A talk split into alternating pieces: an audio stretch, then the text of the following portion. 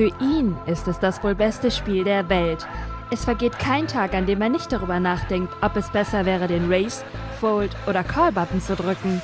Lauscht PokerStars Team Pro Online-Mitglied Felix X Flix Schneiders im Gespräch über Motivation, Inspiration und das Leben als Pokerspieler.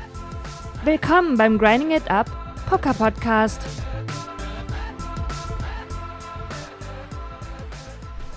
Einen wunderschönen guten Tag, guten Morgen, guten Abend, gute Nacht, liebe Pokerfreunde. Hier ist der Flix. Herzlich willkommen zu einer neuen Ausgabe des Grind Poker Podcasts. Heute wieder in der gewohnten Grind University Vorlesungsvariante. Ich bringe euch wieder neuen Poker-Content vom Feinsten. Jeden Mittwoch 11.11 Uhr .11 macht die Grind University, also meine Wenigkeit, Professor Flix, eine Poker-Vorlesung zu verschiedenen Themen. Und ähm, diese Woche handelt es sich um ein sehr interessantes mathematisches Thema. Schreckt nicht direkt zurück, Leute. Es geht um Hand Ranges und Kombinatorik.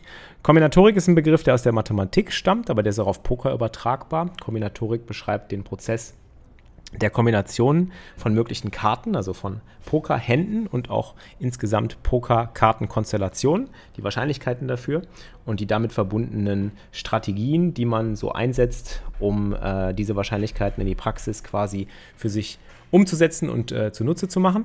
Ähm, und Handranges ist etwas ganz, ganz Wichtiges beim Pokern. Ihr solltet nicht in einzelnen Händen denken, sondern in sogenannten Handranges. Und um dieses Thema wird es heute in der Grind University Folge gehen. Ich hoffe, wie immer, ihr habt sehr viel Spaß dabei beim Zuhören. Ähm, ich habe sehr viel referiert, aber auch sehr viele Fragen beantwortet, wie jede Woche. Ich würde mich freuen, wenn ihr um 11.11 Uhr .11 mal live einschaltet. Und äh, vor allen Dingen würde ich mich auch freuen, wenn ihr den Podcast abonniert und ein kleines Review vielleicht schreibt auf iTunes. Das kommt immer sehr gut. Damit könnt ihr mir sehr helfen und mich unterstützen, wenn ihr mögt. Ähm, die Grind University gibt es seit neuestem jetzt auch auf YouTube. Wir haben jetzt einen eigenen YouTube-Kanal eingerichtet. Der Carsten, mein Videoeditor und ich. Und das finde ich sehr cool, da freue ich mich sehr drüber. Ähm, ihr findet das Ganze einfach, indem ihr Grind University bei YouTube sucht. Äh, die erste Folge ist bereits oben, da könnt ihr mich dann auch sehen und mir dann wirklich live beim Gestikulieren und an die Tafel schreiben zuschauen. Ja, da wird es auf jeden Fall auch jede Woche neue Uploads geben und die neuen Folgen der Grind University wird es dann auch als Video zum Schauen geben für euch, falls ihr mehr der ähm, ja, visuelle Lerner seid. Da seht ihr auch viel von mir an der Tafel. Ja, dieser Podcast wird wie immer gesponsert von PokerStars, der weltweit größten Online-Poker-Seite Pokerschule und auch der PokerStar School, bei der ihr euch kostenlos einen Account machen könnt, um Poker zu lernen. Außerdem haben wir eine coole Sommeraktion aktuell, auf die ich euch hinweisen möchte. Und zwar würde ich euch bitten, einfach mal auf die Seite muchbetter.de zu gehen. Das ist nämlich mein zweiter Sponsor. Muchbetter ist ein E-Wallet, ein Zahlungsdienstleister, ein E-Wallet kostenlos. Und äh, ich nutze das auch tagtäglich. Ihr könnt damit quasi immer unterwegs kontaktlos bezahlen mit Hilfe einer App. Könnt das aufladen wie so ein Ladekonto, habt auch eine kostenlose Kreditkarte dazu. Die Links dazu gibt es immer in den Show Notes unter dem Podcast äh, hier auf Soundcloud zum Beispiel, aber auch bei mir auf dem YouTube-Kanal findet ihr die entsprechenden Links dazu. Aber ansonsten schaut einfach mal vorbei auf muchbetter.de denn da gibt es Infos zur aktuellen Summer League. Ihr könnt Pakete für die EPT Barcelona gewinnen. Barcelona, das ist äh, ja ein geiles Pflaster. Da werde ich dieses Jahr auch hinfliegen. Ich werde mir jetzt die kommenden Wochen einen Flug buchen. Ich freue mich schon drauf, denn ich habe vor, da zwei Turniere zu spielen. Einmal ein 1100 Euro EPT Nationals Cup und dann ein 550 Euro EPT Cup. Das werden meine nächsten Live-Events. Und wir werden dahin fliegen mit einer Crew von Leuten, die auch schon auf den Bahamas zusammen war, die PSPC-Crew. Hier aus dem Podcast habe ich ja auch darüber berichtet, also wir haben ja viel darüber gesprochen, äh, auch über die Platinum Pass äh, Gewinner damals, Anfang Januar und meinen größten Gewinn auf den Bahamas, der stammt ja von dem äh, PokerStars Players Championship und da wollen wir jetzt ein kleines Revival machen in Barcelona, im Casino Barcelona. Ab dem 19. August werden wir da sein bis äh, ja, 27. August ist es geplant, also ein bisschen mehr als eine Woche. Und wir haben uns ein Haus, eine, eine, ein Apartment gemietet und werden uns da zusammen unterbringen und werden zusammen Turniere spielen. Ich freue mich schon sehr drauf. Und vielleicht sehe ich ja auch den einen oder anderen von euch da. Äh, sagt mal Tag, wenn ihr mich irgendwo auf einem Live-Event seht. Ja, das ist so, was gerade abgeht. Ähm, ansonsten schaltet unbedingt mal ein beim Stream. Da werde ich auch noch mehr Infos zu der Much Better Summer League erklären. Twitch TV slash Xflix. Ich würde mich freuen, wenn ihr live dabei seid. Immer ab 11.11 Uhr .11 Poker Training und ab 15 Uhr der Grind. Bedeutet, ihr könnt mir dann beim Pokerspielen zuschauen. So, und jetzt habe ich genug gequatscht. Jetzt geht's los mit dem heutigen Podcast. Viel Spaß bei der Grind University Folge, ich weiß gar nicht, was das ist, 66? Ja, ich glaube 66. Und es geht um das Thema Handranges und Kombinatorik. Viel Spaß. Mal. Einen wunderschönen guten Morgen. Jetzt geht's los mit der heutigen Grind University. Wir haben bereits Kurs 5 heute und Kurs 5 beschäftigt sich mit dem Thema Handranges und Kombinatorik. Das sind zwei Worte, die, glaube ich, in äh, der Pokerfachsprache gang und gäbe sind, besonders Handranges oder Ranges. Ihr werdet das sicherlich auch oft schon gehört haben. Und ich bin mir sicher, dass ganz viele Leute im Chat sind, die immer noch nicht wissen, was genau eigentlich eine Handrange ist, wie man sie konstruiert oder wie man überhaupt mit ihr praktisch arbeitet und was Kombinatorik bedeutet. Das ist das andere. Gut, Kombinatorik kann man sich vielleicht erschließen. Was bedeutet Kombinatorik? Man kombiniert Dinge miteinander. Damit werden wir jetzt auch anfangen bei der Vorlesung. Darum geht es mir auch direkt zu Beginn. Denn die beiden Themen sind miteinander verwandt. Also Kombinatorik führt zu einer Konstruktion von Handranges und Handranges kannst du nutzen, oder Kombinatorik kannst du nutzen, um Handranges einschätzen zu lernen oder Handranges äh, überhaupt nutzen zu können in der Praxis. Und das ist ganz, ganz wichtig zu verstehen, wie diese beiden Dinge funktionieren und was diese Dinge überhaupt bedeuten in der Pokerfachsprache und wie man mit ihnen in der Praxis umgeht. Und das will ich euch heute in der Vorlesung äh, mitteilen, beziehungsweise will euch auch ein paar Beispiele mit an die Hand geben und will natürlich interaktiv mit euch das Ganze hier so ein bisschen durchgehen, damit ihr besser versteht, was überhaupt eine Handrange ist äh, und wie man Kombinatorik beim Poker nutzen kann, um insgesamt bessere Entscheidungen zu treffen. Also, erstmal fangen wir an. Was ist überhaupt Kombinatorik? Kombinatorik beschreibt im Endeffekt beim Pokern einfach nur die Möglichkeiten der verschiedenen Starthandkombinationen oder generell der Kombinationsmöglichkeiten von Händen, die ihr beim Pokern so habt. Ihr kriegt zwei Karten, ja, und es gibt ja beim Pokern zwei ungepaarte Karten und es gibt zwei gepaarte Karten. Es gibt ein Pärchen und es gibt nicht-Pärchen. Das ist so quasi äh, ähm, im Endeffekt, äh, es gibt ähm, Zweier bis Asse und es gibt alle anderen Karten, die aus zwei verschiedenen Karten zusammengestellt sind. Dann gibt es natürlich noch die Suited-Karten, auch die Off-Suited-Karten, auch die kann man kombinatorisch bestimmen. Und jetzt ist erstmal die erste Frage zum Beispiel, direkt anhand von einem Beispiel kann ich euch das sagen. Äh, insgesamt gibt es für Starthände beim Pokern, also wenn man sich die Starthände vom Pokern annimmt, äh, alle Starthände zusammen. Starthände. Es gibt insgesamt 1000, nicht, dass ich jetzt falsch schreibe, 1326 verschiedene Möglichkeiten, die äh, zwei Karten, die ihr bekommt, miteinander zu kombinieren. Äh, das sind eure möglichen Starthandkombinationen. Ja? So, und äh, jetzt könnte ich euch zum Beispiel direkt mal fragen, fangen wir direkt mal interaktiv an mit der Vorlesung. Wir nehmen einfach mal Ass-König. Unabhängig davon, ob es suited oder off-suited ist. Wie viele Kombinationsmöglichkeiten von verschiedenen Karten gibt es, um meine Starthand Ass-König zu bilden? Also ich habe zwei Karten, ein Ass, ein König. Wie viele Kombinationsmöglichkeiten gibt es? alle mal die Zahl in den Chat. Was denkt ihr?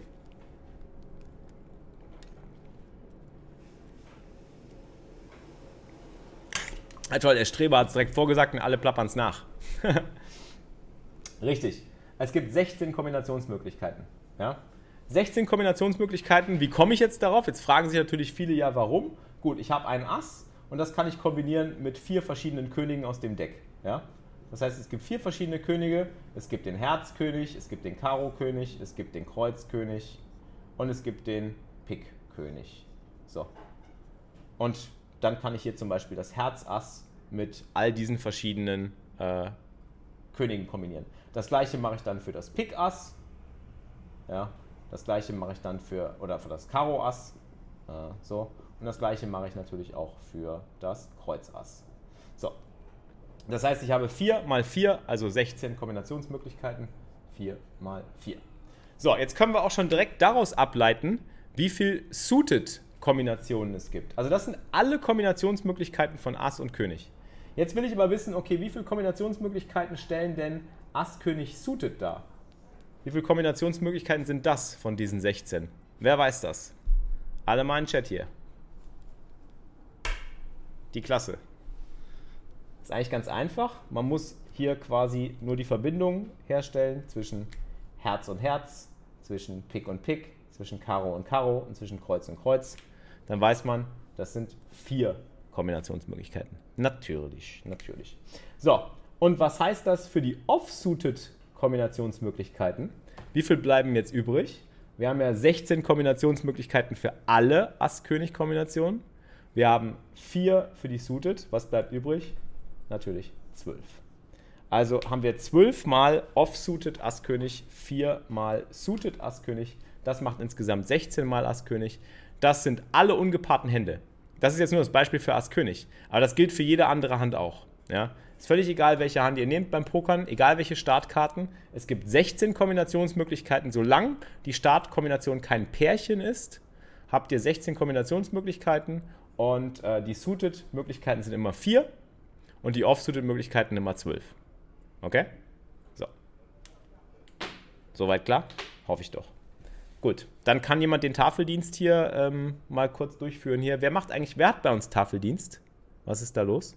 Und Julius, bitte nicht immer alles vorsagen hier. Ich möchte bitte, dass die Streber sich heute in der ersten Reihe hier nicht äh, so aktiv beteiligen. Ja, ich möchte auch mal die Leute irgendwie, die vielleicht zum ersten Mal einschalten hier, ähm, ein bisschen äh, mit einbeziehen.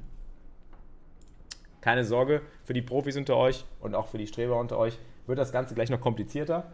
Und da werden auch ein paar Sachen dabei sein, die äh, euch interessieren. Wo ihr denkt, ah, langweilig, kenne ich alles schon. Ähm, jo, fangen wir an. Oder machen wir besser gesagt weiter mit Paaren. Was ist mit einem Paar? Also wenn ich zum Beispiel Asse nehme, Pocket Aces. Wie viele Kombinationsmöglichkeiten Pocket Aces gibt es von all diesen 1326 Starthänden? Alle mal in den Chat. Wie viele Kombinationsmöglichkeiten gibt es, mit zwei Karten zwei Asse zu bilden? Also ich habe zwei Asse und ich möchte, oder ich möchte, ich möchte zwei Asse als Starthand. Wie viele Kombinationsmöglichkeiten? Ha! Ha! Guck mal, da sind sie schon. Guck! Und schon haben wir nämlich hier den ersten Denkfehler aufgedeckt. Okmok, danke dir für den 2 Monate Resub. Der erste Denkfehler, die meisten haben 4 geschrieben. 4 ist falsch. 4 ist falsch. Ihr müsst euch jetzt überlegen, ja, wir haben ein Ass, zum Beispiel das Karo Ass, und das kombinieren wir jetzt mit dem Herz Ass, mit dem Kreuz Ass und mit dem Pik Ass. Okay? Das sind jeweils drei, das sind drei Kombinationsmöglichkeiten. So, jetzt ist das Karo Ass ja schon weg. Das heißt, jetzt kann ich das Herz Ass, das Karo Ass und das Herz Ass sind ja schon gepaart. Die beiden sind ja schon in einer Liebesbeziehung hier. Guck mal, die beiden sind ja schon hier, die machen ja schon Küss Küss. Ja? So, das heißt, wenn ich jetzt das Herzass kombinieren will, ist das Karo-Ass ja schon raus. Dann darf das ja gar nicht mehr existieren, weil die ja schon irgendwie in der Beziehung miteinander stehen. Ja? Das heißt, ich nehme dann hier das Kreuzass, das ist mit dem Herzass noch nicht gepaart gewesen, und das Pikass, das ist auch noch nicht gepaart gewesen. So. So, und auf einmal sind es nur noch zwei. Also habe ich hier drei, da habe ich dann auf einmal nur noch zwei. So, und jetzt muss ich mir überlegen, okay, jetzt ist das Herzass mit dem Pikass in der Beziehung, das Herzass mit dem Kreuzass in der Beziehung und das Herzass mit dem, äh, oh, jetzt habe ich zweimal Pik gemacht, sorry, das war natürlich falsch. Das sollte natürlich Karo sein hier oben. Äh, jetzt ist das mit, den, mit diesen dreien in der Beziehung, ja? Äh, Entschuldigung, mit diesen beiden in der Beziehung. Kreuz, war richtig? Kreuz, Herz. Lol, ich habe hier einmal, das war, das war doch richtig. oh Gott, vergesst es, noch zwei. Ich dachte irgendwie, es wären drei, ich, ich habe einen Strich zu viel gemacht, deswegen. Also, äh, das Herzass ist mit dem Kreuzass, das Herzass mit dem Pikass. Das heißt, es bleibt wirklich nur noch das, äh, ja, im Endeffekt Kreuzass übrig. Und das kann ich eigentlich nur noch mit dem Pikass kombinieren. Das ist die letzte Beziehungsmöglichkeit, ja. Ohne dass wir hier fremd gehen oder dass wir die gleichen Hände oder die gleichen Asse miteinander paaren. Ja. So, das heißt, das macht 3, 2, 1 und das sind dann insgesamt sechs Kombinationen. Heißt also, jedes Pärchen jedes Pärchen hat nur sechs Kombinationsmöglichkeiten. Ass-König 16, Pärchen 6. Und jetzt habt ihr schon mal den ersten Hinweis, den ersten Trick. Jetzt gebe ich euch schon mal einen geilen Tick, Tick, Tick, Trick, Tick, Trick und Track. Einen geilen Trick zum Überlegen, weil das machen zum Beispiel viele nicht. Angenommen, euer Gegner geht Preflop All-In und ihr habt Schiss davor, dass er Asse hat. Wenn euer Gegner auch jedes Mal mit Ass-König All-In geht, was heißt das? Ass König haben wir ja gerade festgehalten. Also angenommen so, ihr steht vor der Entscheidung. Euer Gegner geht all in und ihr sagt euch, scheiße, ich mag das nicht callen, ich glaube, der hat Asse. So, jetzt wisst ihr aber auch, der Gegner geht aber auch gerne mal mit Ass König All in. Von Ass König gibt es 16 Kombinationsmöglichkeiten, von Assen gibt es aber nur 6. 16 zu 6. Das heißt, der Gegner geht im Schnitt fast dreimal oder zweieinhalbmal, noch mehr als zweieinhalbmal so oft All-In mit Ass König, anstatt mit Assen. Das heißt, und das ist der Grund, warum wir zum Beispiel, wenn wir Könige halten, trotzdem ein All-In eigentlich immer callen müssen oder oft ein All-In callen müssen. Warum? Weil der Gegner zweieinhalbmal so oft Ass König hat wie Pocket Aces, wenn er die Hände gleich spielt. Und da wären wir schon beim Thema Hand Ranges. Ja? Ein Gegner geht ja nicht immer nur mit Pocket Aces All-In, sondern er geht auch mit Ass König All-In. Er geht auch mit Pocket Königen All-In. Er geht auch mit Pocket Queens All-In. Und deshalb dürft ihr Könige vor dem Flop für eine bestimmte Zahl von gewissen Big Blinds eigentlich auch niemals folden. Deswegen heißt es ja, dass man Könige vor dem Flop nicht folden sollte, weil die Gegner eben auch genauso oft oder noch viel öfter, weil man die Kombinationsmöglichkeiten ja hat, es gibt sechs Kombinationsmöglichkeiten von Königen, es gibt sechs Kombinationsmöglichkeiten von Damen.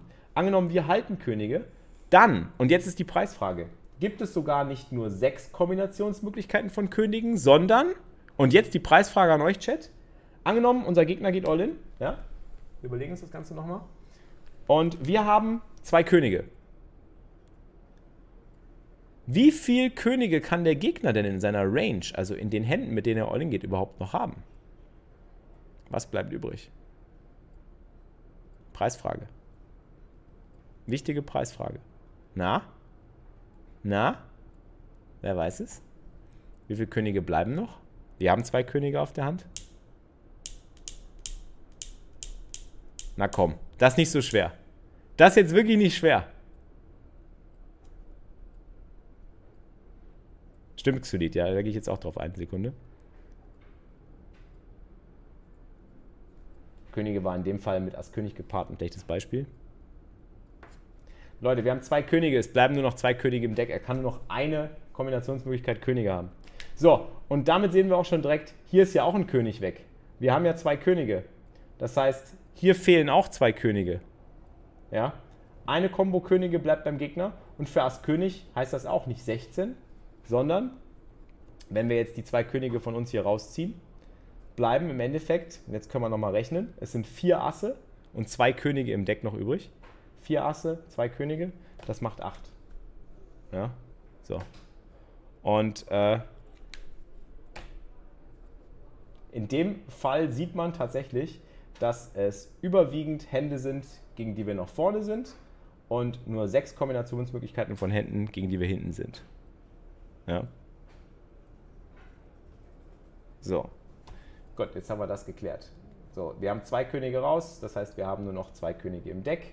Äh, da wir hier nur noch zwei Könige im Deck haben, kann mit den vier Assen jeweils, also jedes Ass kann mit dem anderen verbleibenden König jeweils eine Kombination eingehen, das heißt 2 mal 4, also 8.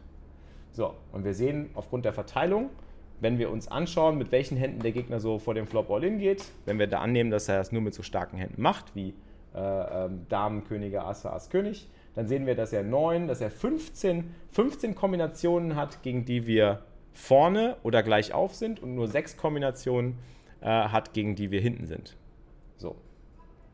Das heißt also, deswegen sagt man im Endeffekt auch, dass man Könige vor dem Flop zum Beispiel eher selten folden sollte, weil die Wahrscheinlichkeit einfach immer zu groß ist, dass äh, unser Gegner eben genau diese Hände hat und dass wir aufgrund der Kombinationsmöglichkeiten eben äh, zwei bis zweieinhalb Mal so oft äh, eine schlechtere Hand oder eine, eine, gleichwertige Hand sehen oder eine schlechtere Hand äh, und nur, äh, ja, und nur die paar Mal diese sechs Mal die Pocket Aces eben zu Gesicht bekommen. Und die Male, wo wir die Aces zu Gesicht bekommen, die tun natürlich besonders weh, weil äh, die bleiben im Gedächtnis. Und dann, dann sagt ihr euch nämlich immer hinterher, oh scheiße, der hat immer Asse. Aber es stimmt ja nicht. Ihr merkt euch nur die Male, wo ihr schon wieder gegen Asse gelaufen seid. So. Neues Headset muss noch bestellt werden. Ich, schon, ich war schon wieder schludrig. So, gut, das war zu dem Thema Kombinatorik. Okay. So, wie nutzt man das jetzt in der Praxis? Habe ich ja schon mal so ein bisschen gezeigt jetzt im Endeffekt durch dieses eine Beispiel. Äh, jetzt werde ich darauf eingehen, wie das denn aussieht. Also wir haben ja schon so ein bisschen angeteasert. Wie würdet ihr jetzt, Chat, eine Hand Range definieren? Also was wäre jetzt für euch, jetzt haben wir Kombinatorik angesprochen. Ich glaube, jetzt ist klar, was gemeint ist mit äh, den Kombinationsmöglichkeiten. Ähm, Wie sieht das denn aus mit Handranges? Was denkt ihr? Und ich weiß, ich weiß, dass der Großteil von Leuten immer noch nicht weiß, was eine Handrange ist und damit auch nicht arbeitet. Ich glaube, der Großteil von euch geht hin und sagt, ich glaube, du hast Ass König. Ich glaube, du hast Asse. Genau wie ich gerade gesagt habe. Ihr geht hin und euer Kopf sagt euch, ah, der hat bestimmt Asse. Der ist all in, der hat bestimmt Asse. Anstatt zu denken, der hat Asse, der hat Könige, der hat Damen, der hat Ass König. Äh, oder anstatt dass ihr denkt, der hat Ass König, der hat vielleicht auch König Dame, der hat vielleicht auch König Bube, der hat vielleicht auch irgendwie einen gebastelten Flush Draw, der hat vielleicht auch dies, das, Ananas. Was glaubt ihr, was eine Handrange ist? Schreibt mal in den Chat. Ich nehme mal alles auf. So, definiert mal eine Handrange, Twitch-Chat. Die so und so vielen Prozente der möglichen Hände. Die prozentuelle Anzahl der Hände, mit denen der Gegner spielen könnte. Aufgrund von Action auf verschiedenen Straßen kombinatorisch alle möglichen Whole Cards kombinieren. Das ist jetzt doppelt gemobbelt, aber ich weiß, was du meinst, Blind Pirat, yes. Welche Karten der Gegner in gewissen Situationen wahrscheinlich hat. Ja, das ist ein bisschen zu vage, die Aussage. Da ist die Aussage von Blind Pirat und Dark Assassin schon richtiger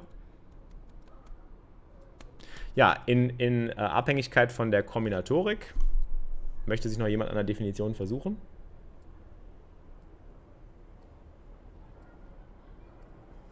Das, was Jens sagt. Genau, immer, immer an die Strebe halten, ne? Genau, immer das Gleiche, immer so. Immer nochmal so melden in der Schule und so sagen so, äh, ja, du, äh, ja, ich wollte auch das sagen, was der da gesagt hat hier. Richtig, ja. Entschuldigen Sie bitte, ich möchte gern eines erfahren. Ist Ihre Range vegan? Die Menge aller Kartenkombos, die Villain haben kann. Und jetzt kommt der wichtige Zusatz. Die Menge aller Kartenkombinationen, das ist richtig, das ist die Definition einer Handrange. Die Menge oder das Spektrum aller möglichen Kartenkombinationen, die der Gegner aufgrund einer bisherigen Aktion oder Situation haben kann. Das ist wichtig, dass ihr das in Kontext stellt. Weil einfach nur eine Handrange bedeutet ja einfach nur diese 1326 möglichen Kartenkombinationen. Preflop, ich raise, ist eine andere Voraussetzung. Angenommen, ich raise under the gun. So, stellen wir uns mal vor. UTG, ich mache einen Open Race. Okay, ich sitze in Under the Gun, UTG ist Under the Gun, ja. Ich mache einen Open Race auf drei Big Blinds. So, jetzt sagt ihr, das mache ich mit Ass König. Ne? Richtig. Ich habe Ass König da. Ganz genau. Aber ich, ich Open Raise ja nicht nur Ass König. Was Open Raise ich auch in Under the Gun oder was für Hände spiele ich auch aus Under the Gun oder sollte ich normalerweise aus Under the Gun spielen und raisen? Das sind Ass Dame. Manchmal auch Ass Bube. Oder König Dame spielt man manchmal auch aus Under the Gun, zumindest suited. König Dame suited, König Bube suited, König 10 suited. Das sind alles Hände, die man auch in Under the Gun gerne spielt. Oder Dame Bube suited, auch eine schöne Hand. Dame 10 suited, also die suited Broadway-Kombination, ja. Bube 10 suited, auch eine Hand, die man aus Under the Gun profitabel spielen kann. So, dann kommen dazu zum Beispiel noch Hände wie von mir aus 10 9 suited. Manche Leute open raisen auch 10 9 suited. Dann haben wir sowas wie Pocket Pairs. Pocket Pairs, die meisten Leute schmeißen kleine Paare weg, also sagen wir 5er aufwärts. So.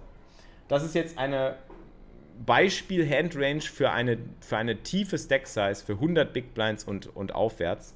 Man kann hier auch noch tighter werden. Man könnte auch sagen, ich Open Race erst ab 6er oder ab 7er oder ich lasse 10, 9 Suited weg oder ich Open Race auch Ass Bube nicht und so weiter. Ist egal. Aber das ist ja jetzt irgendwie ähm, einfach nur die Einschätzung der möglichen Kartenkombinationen, die ich in der ersten Position halt spiele, die ich Open Race. Ja? Und das ist meine Handrange in Under the Gun. Das ist also meine UTG Range. Und deswegen ist es wichtig, Leute, und jetzt kommt der Knackpunkt. Jetzt ist es, warum ihr immer äh, auf die Schnauze fallt, wenn ihr sagt, ah, ich glaube, du hast Ass König. Weil ihr dann einfach nur das hier macht. Ihr geht hin und sagt, ja, der hat nur Ass König. Das stimmt ja nicht. Er hat ja all diese anderen Hände. Natürlich müsst ihr jetzt noch hingehen und weiter aufdröseln, wie spielt er diese ganzen anderen Hände im Verlauf der weiteren Hand. Das ist jetzt das Wichtige und darum wollen wir uns kümmern. Ähm, wie arbeitet man mit Handranges weiter auf den nächsten Straßen, also auf den nächsten kommenden äh, Situationen, die entstehen? Und von Situation zu Situation wird es ja immer anders. Das heißt, Pre-Flop gibt es einen Open Race, da habe ich Ass König, da habe ich Ass Dame, da habe ich Ass Bube. Dann kommt der Flop irgendwie, dann mache ich einen, einen, Einsatz, dann setze ich und auf einmal ähm, verändert sich diese, diese Range wieder, weil ich zum Beispiel bestimmte Hände nicht setze oder weil ich bestimmte Hände checke. Ja? Und dann muss man wieder neu entscheiden. Das heißt, die Situation verändert sich. Von Preflop auf Flop, auf Turn, auf River. Und das ist als Pokerspieler eure Aufgabe, mit diesen Handranges zu arbeiten und praktisch zu schauen, okay, von Straße zu Straße, was passiert mit den einzelnen Händen aus dieser Handrange. Ja?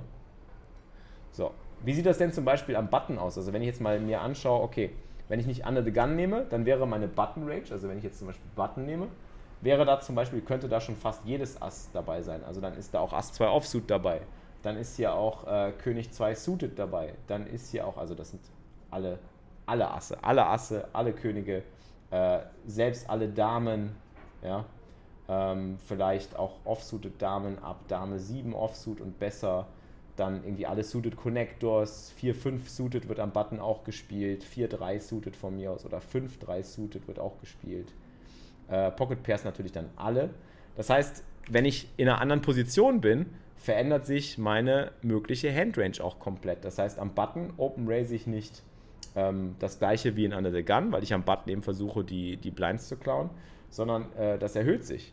Wenn man sich das kombinatorisch anschaut, also wenn man sich jetzt die Kombinatorik dazu anguckt und den Vergleich zieht, wäre zum Beispiel eine blaue, also das, was ich jetzt hier in blau gemalt habe, die blaue Under the Gun Range, also in, in, in Early Position, was ich so in erster Position spiele, wenn ich das prozentual einfach mal berechnen würde von diesen ganzen 1326 Händen, die es gibt, wären das, glaube ich, so Pi mal Daumen, jetzt müsste ich mal überlegen, ich würde schätzen, das sind 10 Prozent. Was sagt ihr? Ich kann mal gerade nachschauen. Ich kann es gerade mal verifizieren. Ich muss unbedingt mal was trinken. Der Professor vergisst immer das Trinken. Hm. Ich schreibe das gerade mal hier auf. Ihr könnt das auch gerade mal hier äh, anhand meines Äquilators verfolgen. Fast ein Jahr. Freue mich schon auf den Podcast. Ah, danke schön, Visa Bond, für den Resub für den zehnten Monat, während wir gerade diese Range hier konstruieren. King Queen, King Queen suited, das, das kommt noch dabei. So, sind wir bei 10%, sagen wir 10%. Wenn mir so eine 10% Range, ja, das sind also 10% aller möglichen Starthände. Das ist also eine 10%ige Range. Während eine Button Range, wenn ich mir eine Button Range angucke, wenn ich mir angucke, mit welchen Händen ich aus dem Button open raise, dann sind das ja alle Asse, alle Könige, alle Damen. Von mir aus auch sowas wie Buben, hier sowas, sowas. Ich streiche einfach mal an, was ich so open raisen würde aus dem Button für 100 Big Blinds. Äh, könnt ihr ja mal schauen, ob ihr das ähnlich machen würdet oder nicht. Das würde ich nur open raisen. Das sicherlich auch, das auch, das auch. Also wie wir sehen, ich komme schon so knapp an die 50% ran. Die würde ich wahrscheinlich auch noch open raisen. Ja, wir, wir nähern uns schon den 50% so in etwa. Es kommt schon, es kommt schon hin. Vielleicht open raise ich auch sowas noch. Genau, wir kommen schon so Richtung 50 Prozent, wie man sieht. Also das heißt, es unterscheidet sich massiv, ob ich äh, in Under the Gun, also in erster Position bin, oder am Button.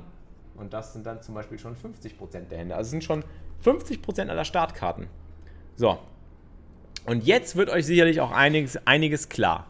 So, wenn ihr mal eine Range-Analyse betreibt, also einfach mal schaut, okay, wenn ich gegen einen Under the Gun-Spieler spiele, könnt ihr nicht einfach jeden Quatsch spielen. Ihr könnt nicht einfach hingehen und irgendwas callen und hoffen, dass das funktioniert. Warum? Weil der Under the Gun-Spieler meistens nur 10% aller möglichen Hände spielt. Also die besten 10%. Das sind richtig starke Hände. Während jemand aus dem Button vielleicht 50% seiner Hände spielt, wenn er 50% seiner Hände spielt, das ist fast die Hälfte, das ist fast die Hälfte, das ist die Hälfte aller möglichen Kombinationen, die es beim Pokern gibt. Dagegen seht ihr natürlich viel besser aus. Dagegen könnt ihr auch viel besser agieren. Dagegen könnt ihr viel mehr Moves machen. Dagegen könnt ihr viel besser bluffen. Dagegen könnt ihr viel besser ähm, mit mittelstarken Händen auch noch eine gute Hand produzieren oder die beste Hand zeigen am Showdown, weil der hat ja dann also Hände wie Dame 2 oder Ass 2. Sowas hat er ja meistens in Under the Gun nicht, wenn er ein solider Spieler ist. Wenn es ein schwacher Spieler ist oder wenn es ein Freizeitspieler ist, ein Budgetspieler, hat er natürlich nicht die 10%, sondern hat er irgendwie aus 30, 40. Vielleicht hat er, vielleicht hat er sogar ein UTG 50%, aber dann geht er halt ganz schnell pleite und dann ist er irgendwann weg. So, oder er kommt wieder und zahlt nach. Also das kann man ja schon nachrechnen, dass eben in erster Position man schon generell sehr tight spielen sollte und sich schon an dieser, dieser, dieser Regel für die Ranges eben so orientieren sollte. Äh, ansonsten läuft man eben Gefahr, dass man einfach viel zu oft in eine bessere Hand guckt oder schaut. Deswegen ist äh, es wichtig eben, dass man sich dieser Ranges, die man spielt aus den einzelnen Positionen, bewusst ist. So, und jetzt kommt es auch, was für euch wichtig ist oder was in der Praxis für euch wichtig ist, wenn ihr mit sowas arbeiten wollt oder wenn ihr mit sowas umgehen wollt, muss eigentlich jeder Pokerspieler das einmal gemacht haben für sich, zu überlegen, was für Hände spiele ich aus welcher Position und warum. Also quasi eine Range-Konstruktion zu machen.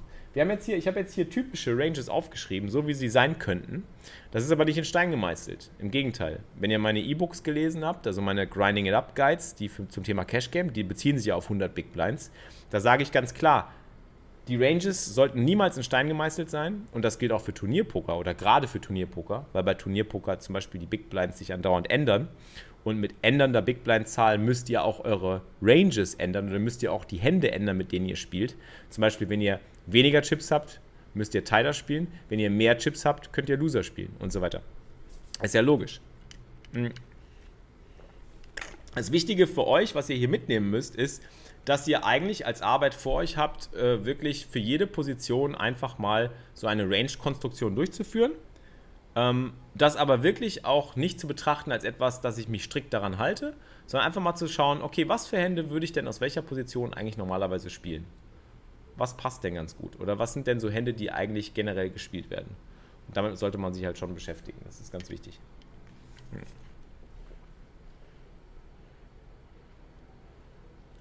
Es ist quasi der Startpunkt für ein profitables Pokerspiel. Das solltet ihr wirklich einfach mal für euch gemacht haben. Ähm, sucht euch dazu vielleicht auch einfach ähm, Material online zusammen aus YouTube-Videos, aus Podcasts, aus ähm, Kursen. Raise Your Edge hilft da sehr natürlich. Meine E-Books helfen da auch. Andere E-Books oder auch andere Videos äh, zu dem Thema helfen. Ihr müsst es einfach mal für euch dann ausprobieren. Ähm, gut. Eine andere Sache, die ich auch gerade noch angesprochen habe, bevor ich jetzt auf Fragen eingehe, ist, dass ihr generell, selbst wenn ihr diese Annahmen trefft für euch oder wenn ihr diese, diese Range-Konstruktion für euch selber macht, ist es wichtig, dass ihr versteht, dass ihr das nicht für andere immer machen könnt. Also das ist eine Warnung wie ich gerade schon sagte, jemand, der ein schwacher, unerfahrener Spieler ist, der wird nicht 10% spielen. Der wird vielleicht 20 oder 30 oder sogar 50% spielen. Und da könnt ihr das quasi in die Tonne kloppen. Also da könnt ihr nicht sagen, ja, der hat hier Ass König, der hat Ass Dame, der zeigt euch dann 5-3 Suited daraus an der Gun. Und dann sagt ihr, oh scheiße, das darf der doch gar nicht spielen. Und genau das ist das Problem, was Einsteiger haben. Die fangen dann an, ein bisschen was zu lernen über Pokern und äh, arbeiten sich ein und sagen, naja, der hat ja bestimmt so 10% in Under the Gun. Und auf einmal sind die total wie weggeblasen, wenn dann irgendein Typ einem äh, 5-3 Suited unter die Nase reibt und du sagst ihm dann, aber das darfst du doch gar nicht spielen. Doch er darf. Und genau daher kommt ja auch der Profit, den wir langfristig beim Pokern machen können, weil Leute sich eben daran nicht halten. So. Was ihr machen solltet, ist euch generell eher daran zu halten, als euch nicht daran zu halten. Und wenn ihr mal davon abweicht, dass ihr einen guten Grund habt dafür. Dass ihr wirklich einen guten Grund habt. Ähm, dass ihr irgendwie unberechenbar sein wollt gegenüber starken Spielern oder dass ihr denkt, naja, die Hand ist vielleicht doch nicht so schlecht und da hinten sitzt ein schwacher Spieler, gegen den möchte ich gerne einen Pot spielen und gegen den möchte ich gerne irgendwie ein bisschen Musik machen und ich glaube, der wird mir äh, Postflop ganz viel Geld geben und so weiter. Ihr braucht einen ganz konkreten Grund oder einen Read oder irgendwas als Anhaltspunkt, eine bessere Info, ähm, damit ihr von, dieser generellen Richt von diesen generellen Richtwerten abweichen, abweichen könnt oder sollt. So, ganz kurz jetzt, bevor es weitergeht, ähm, das war jetzt so mein... Ähm, mein Abriss über Handranges und Kombinatorik und gleich geht es mit dem nächsten Kapitel weiter. Jetzt gehe ich kurz auf Fragen ein. Wie sieht es denn in der Mid-Position aus? Da finde ich es persönlich schwierig zu spielen, besonders wenn der Button ein Top-Pair als Starthand hat. Beispielsweise ein Top-Pair als Starthand hat Dark Assassin. Aus mittlerer Position solltest du auch mittel viele Hände spielen. Also du wirst dich wahrscheinlich irgendwo zwischen diesen Werten bewegen. Äh, du solltest eher näher an, dieser, an diesem Wert dran sein als an diesem. Und je näher die Position zum Button ist, desto mehr Hände kannst du spielen. Also du wirst es systematisch erhöhen. Zum Beispiel eine Position oder zwei Positionen weiter wirst du zum Beispiel dann auf einmal Ass Bube und Ass 10 spielen. Noch eine Position weiter kannst du vielleicht dann Ass 9 Suited mit dazu nehmen. Noch eine Position weiter kannst du dann anfangen, hier Pocket 5er, Pocket 4er, Pocket 3er, Pocket 2er dazu zu nehmen und so weiter. Du musst das halt peu à peu erhöhen, je Position, die du weiter Richtung Button schreitest. Ist ja logisch.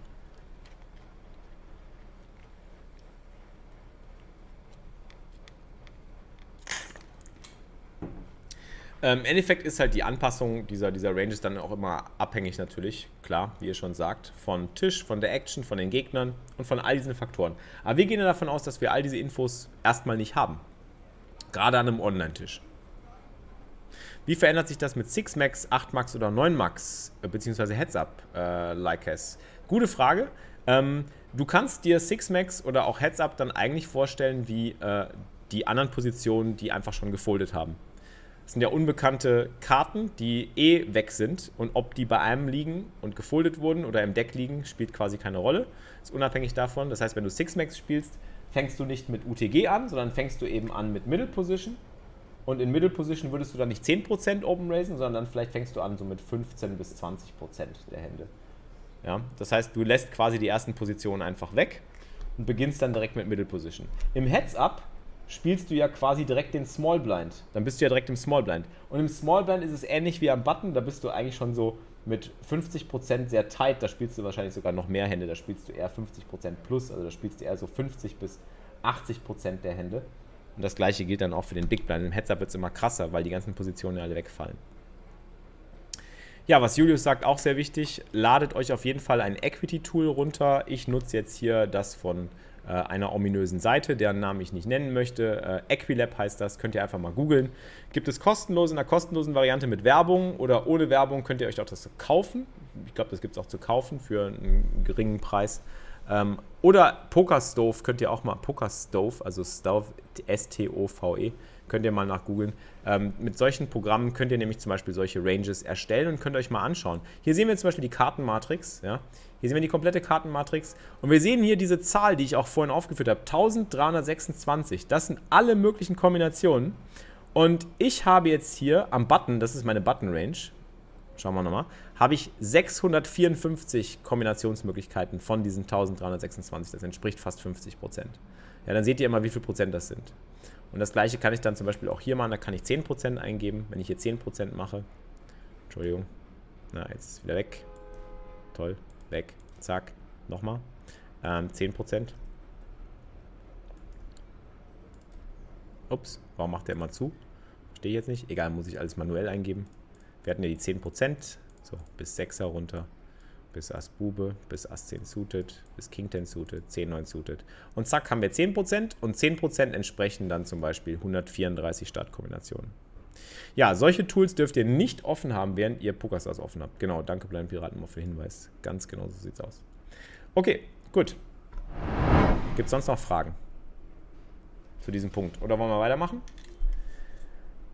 Liebe Zuhörer, liebe Vorlesungsbesucher,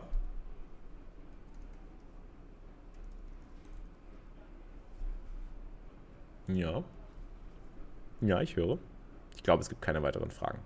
Keine weiteren Fragen. Okay, dann machen wir weiter. Nächster Punkt. Okay, was ist das Ziel beim Pokern? Das Ziel beim Pokern ist es, nicht einen Gegner auf eine spezifische Hand zu setzen. Das ist das Ding so. Also, das ist das Schlimmste, was ihr hier machen könnt. Ähm, hinzugehen, und das macht man oft im Live-Poker. Ich weiß, dass die Versuchung ist groß, dass man irgendwie sagt: Ich glaube, du hast Ass König. Ich glaube, du hast das Set. Ich glaube, du hast den Flush. Ich glaube, du hast Two-Pair. Ich glaube, du hast hinten raus die Straße gemacht. So. Das kann man gut und gerne sagen und das kann man gut und gerne denken und das wird sicherlich auch oft zutreffen. Aber so kann man generell nicht profitabel entscheiden. Das Ziel beim Pokern ist ja langfristig profitabel zu spielen und nicht kurzfristig. Das ist ja kurzfristig gedacht, wenn ich sage, ich glaube, du hast das Set. Natürlich hat mein Gegner ab und zu auch mal ein Set. Aber wenn er ein smarter Gegner ist, hat er nicht nur ein Set, wenn er All-In geht, sondern er geht manchmal auch All-In und hat einen Bluff. Er geht manchmal auch All-In und hat nicht das Set, hat vielleicht nur zwei Paar.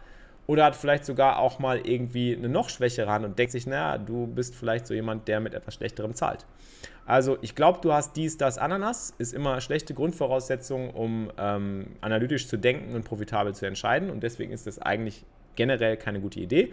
Und deswegen nutzt man Ranges und Kombinatorik, um genau diesen Entscheidungsprozess besser zu schulen auf die Langfristigkeit, auf die Beständigkeit. Weil gerade beim Online-Pokern, und das gilt für Live-Poker auch, habt ihr nicht immer alle Informationen. Ihr könnt nicht zu 100% Gewissheit sagen, dass der Gegner Ass-König hat. Ihr könnt nicht zu 100% Gewissheit sagen, dass der Gegner ein Set hat. Ihr könnt es immer nur in Prozenten ausdrücken. Ihr könnt sagen, ja, ich glaube so zu 20% der Zeit hat er Ass König, zu so und so viel Prozent der Zeit hat er vielleicht die und die Hand und zu 60% der Zeit blufft er vielleicht. So. Und wenn das der Fall ist, dann darf ich ja zum Beispiel nicht weglegen, obwohl ich weiß, dass er manchmal mir auch Ass König zeigen wird. Weil jedes Mal, wenn er mir dann Ass König zeigt, sage ich, ja, ich wusste, du hast Ass König und dann schmeiße ich vielleicht das nächste Mal weg und sage, ich glaube, du hast Ass König. Aber dann werde ich auch bluffbar. Dann kann es auch sein, dass mein Gegner mich das nächste Mal blufft und ich denke wieder, du hast bestimmt Ass König. Das passiert mir zum Beispiel momentan, gerade im Live-Poker. Da gibt es Leute, die gehen all in in Situationen, wo ich es niemals erwarten würde, weil sie sich denken, na, der Felix, der ist so einer, der denkt nämlich mit. Und wenn der mitdenkt, dann folgt er meinem Gedankengang bestimmt und dann glaubt er nicht, dass ich hier blöffe. Und genau das ist der Knackpunkt, das ist das Problem. Dann kann ich sagen, ja, ich glaube, du hast auf jeden Fall die Straße getroffen und dann kann er mir glaubhaft die Straße verkaufen. Und dann stehe ich da und schmeiß weg und bin der Arsch, bin der Idiot, bin der Doof, der sich hat verarschen lassen.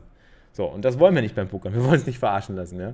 Und äh, der einzige Weg, sich nicht verarschen zu lassen beim Pokern, ist analytisch, mathematisch korrekt an die Sache heranzugehen und zu überlegen, okay, wie oft ähm, hat mein Gegner wirklich die Hand, auf die ich jetzt, vor der ich Angst habe, und wie oft hat mein Gegner eben auch mal eine andere Hand oder kann auch mal eine andere Hand haben.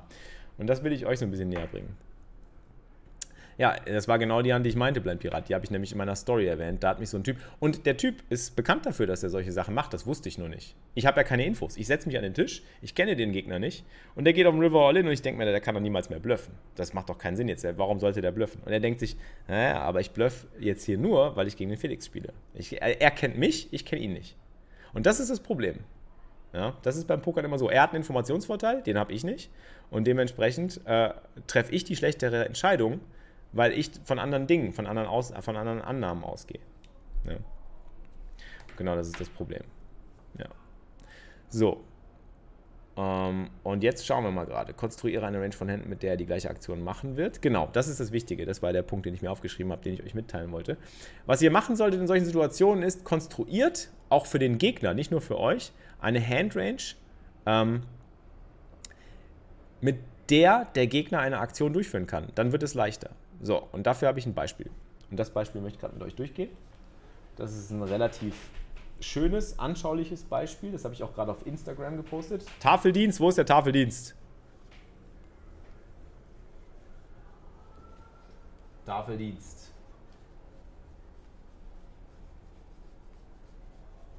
Wo ist der Tafeldienst, Freunde? Wo ist der Tafeldienst? So. Also, ähm, folgendes Beispiel. Jetzt muss ich gerade schauen, dass ich das richtig aufschreibe. Genau. Also. Wir halten Ass, König in Karo. Ja. Und der Flop kommt König in Herz. Habe ich irgendwie noch schwarz? Kann ich auch in grün machen. Ich mache es jetzt mal ein bisschen anders. Dann mache ich mit, mit grün. Kreuz ist grün. So.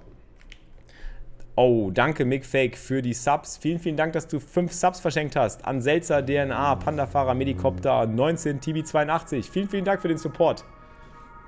MigFake, bester Mann. Subhype im Chat bitte. Äh, okay, wir haben mit Ass König geraced vor dem Flop. Und unser Gegner bezahlt am Button. Also wir sitzen in Under the Gun und unser Gegner sitzt am Button. Ja? Und er sagt Call vorm Flop.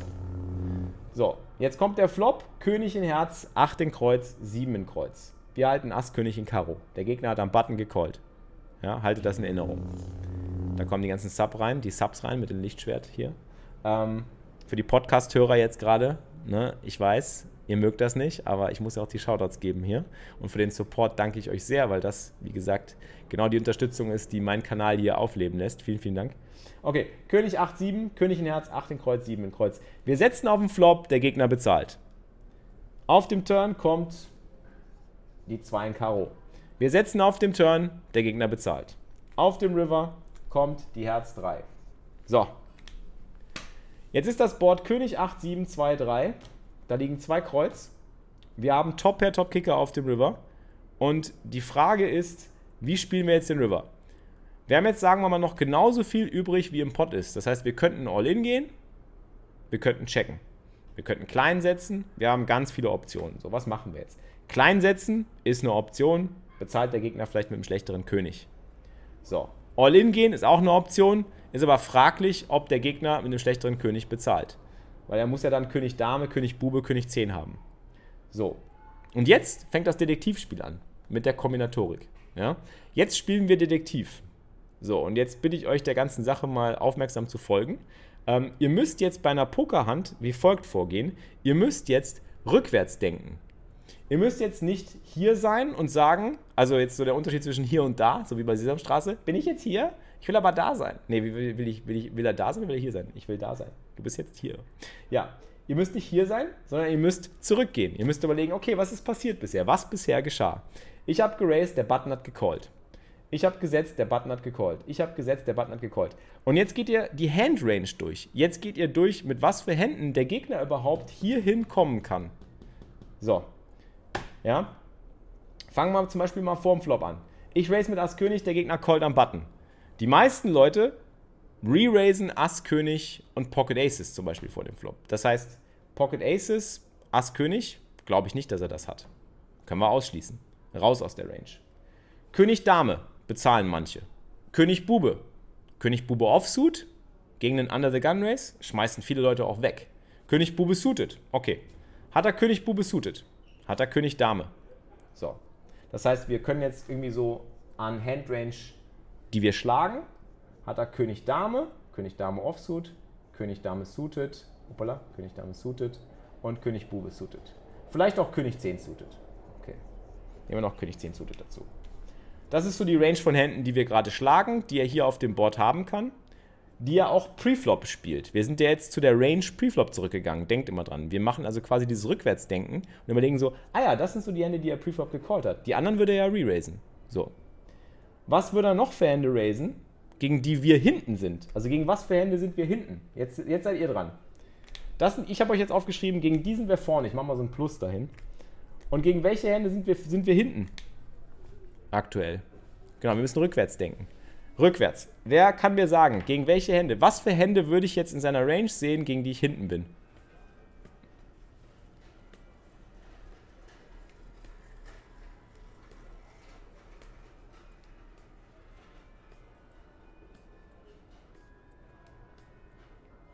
Ich warte, ich warte, ich warte, ich warte.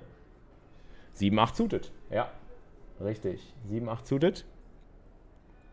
Pocket 8er. Richtig. Das ist ein Set. Pocket 7er. Richtig. Was noch? König 8, König 7. König 8, König 7. Richtig. Gibt es noch mehr? Genau. Und jetzt finde ich es schon witzig, dass hier eigentlich schon ausschließt, zum Beispiel, dass der Gegner Pocket 2 oder Pocket 3er hat. Das ist ja auch korrekt. Er hat zwar Preflop gecallt, das kann er mit 2ern oder 3ern machen, aber da wir ja zweimal gebettet haben, foldet er die vielleicht. Salvatore hat zum Beispiel auch gesagt, Damen, Buben, Zehner, Ass, Dame. Aber das sind ja auch Hände, die er eigentlich sowohl vor dem Flop eher re-raisen würde, also aggressiv spielt, also schmeißen wir die aus der Range quasi raus, schon vorm Flop oft, nicht, nicht immer, aber oft. Ähm, gleichzeitig callt er aber auch mit Ass Dame, mit Pocket 10ern, mit Pocket 9ern nicht unbedingt bis zum River durch, sondern schmeißt die vielleicht unterwegs schon weg. Also wird er diese Hände, die der Salvatore jetzt genannt hat, nicht immer haben, beziehungsweise sehr, sehr selten haben. Und deswegen sind wir hier eigentlich auch wirklich nicht oft vorne, weil er diese Hände gar nicht in seiner Range hat. Ja? Da kommt er gar nicht mit zum River oft. Manchmal schon. Aber wenn wir jetzt nochmal setzen würden, würde er diese Hände ja gar nicht mehr bezahlen.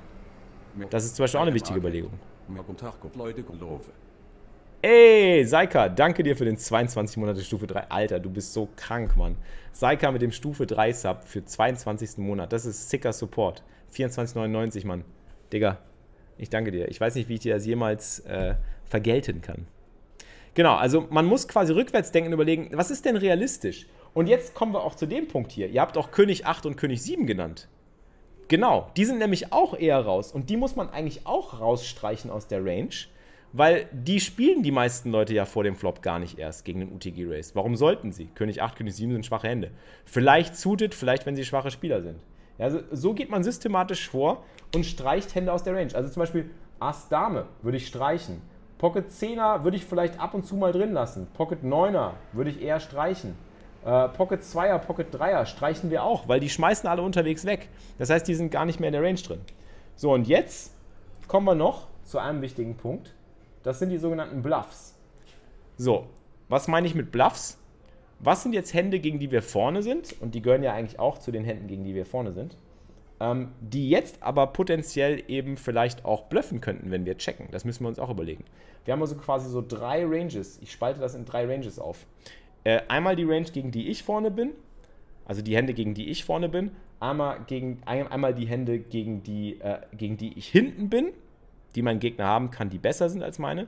Und dann nochmal die Hände, die potenziell zum River kommen oder dann am River übrig sind, äh, die bluffen müssten, weil sie eben nicht angekommen sind, weil sie ihre Hand nicht gemacht haben.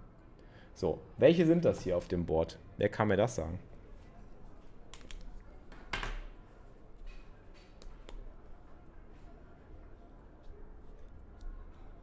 Zehn neun suited, genau.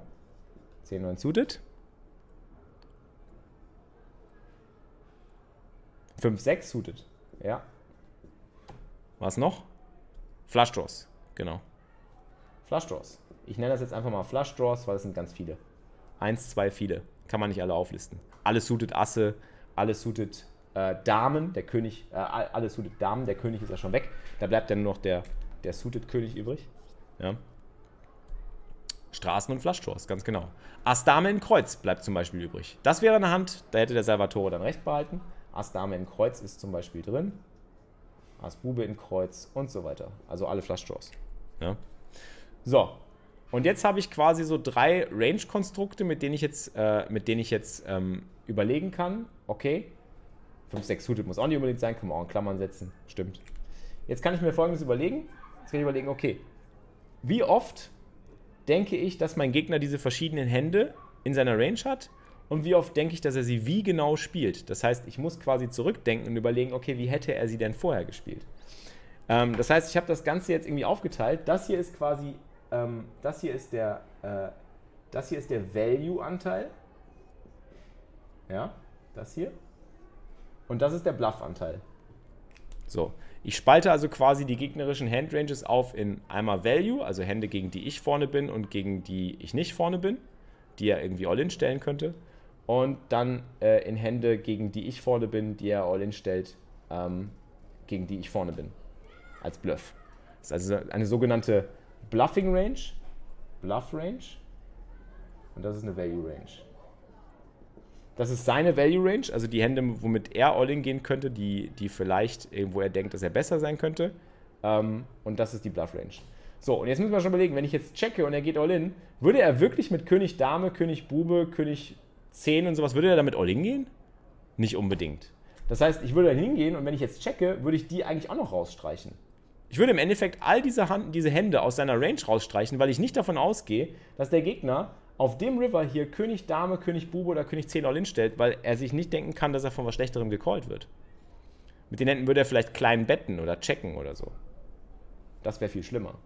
Heißt also im Endeffekt, es bleiben eigentlich nur sehr wenig starke Hände, also 7, 8 suited, Pocket 8er, Pocket 7er, mit denen er all in gehen könnte, plus die Bluffs, die ich hier aufgelistet habe. Und gegen die bin ich ja vorne.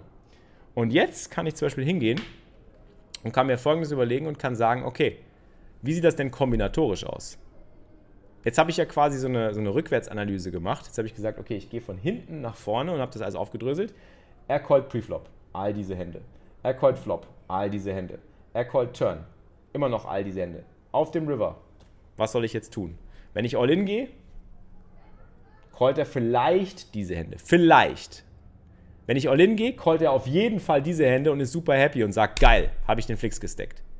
Wenn ich hier ihn dabei erwische, auch foldet er direkt. Dann habe ich nichts gewonnen. Also wenn ich All-In gehe, schmeißt er das hier alles weg. Die Bluff-Range fällt raus, die, die schmeißt er weg. Damit kann er nicht bezahlen. Damit callt er auf jeden Fall, damit hat er mich beat. Und damit callt er nur vielleicht. Okay? Ist also sehr viel Eventualität drin. Ist also irgendwie nicht so geil. Fühlt sich nicht so richtig an. So. Und jetzt kommt ja auch noch dazu, das darf ich auch nicht vergessen, ich halte ja schon einen König. Jetzt, kommt's, jetzt ist ganz, ganz wichtig. Ich halte einen König. Was heißt das für die möglichen Kombinationen von all diesen Königen, die der Gegner halten kann? Es sind weniger. Ich nehme ja selber einen König raus und wir haben ja festgestellt, wenn ich eine Karte aus dem Deck quasi entferne für Kombinationsmöglichkeiten, was heißt das für die übrig bleibenden Kombinationsmöglichkeiten? Die reduzieren sich. Ein König ist weg, das heißt, es bleiben nur noch drei Könige hier. Das heißt, es bleiben im Endeffekt wirklich nur noch, wie viele Kombinationsmöglichkeiten bleiben? Wer weiß es? Von Königen, König Dame zum Beispiel. Wir hatten ja ursprünglich 16 König-Dame-Kombinationen. Jetzt nehmen wir einen König aus dem Deck. Wie viel bleiben übrig? Wer weiß es? Ich habe einen König in der Hand. Es gibt 16 mögliche König X Kombination.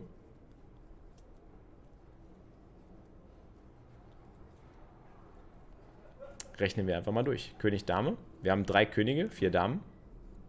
3 mal 4, 12. Richtig. Weniger. Das ist also nur drei Viertel davon. Das heißt, ich nehme ein Viertel, also 25% weniger Könige. 25% weniger Könige hat der Gegner. Ja. Und ähm, da ist jetzt das Problem, jetzt muss man sich halt überlegen, okay, das heißt, wenn ich den König getroffen habe, ist es unwahrscheinlich, dass der Gegner den König getroffen hat. Jetzt kann ich hingehen und kann zum Beispiel äh, für, die, für die gleichen anderen Kombinationen kann ich auch hingehen. Ich könnte jetzt hier zum Beispiel rechnen, okay, er hat jetzt hier, weiß nicht, er hat hier vielleicht zwölf Kombinationen. Er hat zwölf Kombinationen König-Dame, mit denen er callt. Dann hat er König Bube suited, das waren, das waren vier. Also da ich einen König rausnehme, sind sogar nur noch drei Kombinationen. König 10 suited genauso, nur noch drei Kombinationen. So, das heißt, ich habe 12, 15, 18 Kombinationen. 18 Kombinationen, mit denen er mich vielleicht callt. Jetzt zählen wir mal hier durch. 7, 8 suited. Plus 8er. Plus 7er. Wie viele Kombinationen sind 7, 8 suited? Wer weiß das im Twitch-Chat? Wie kommt ihr drauf? 7, 8 suited? Ah, Entschuldigung, es sind 8. Ja, ich, wie komme ich auf 12? Ich weiß auch nicht.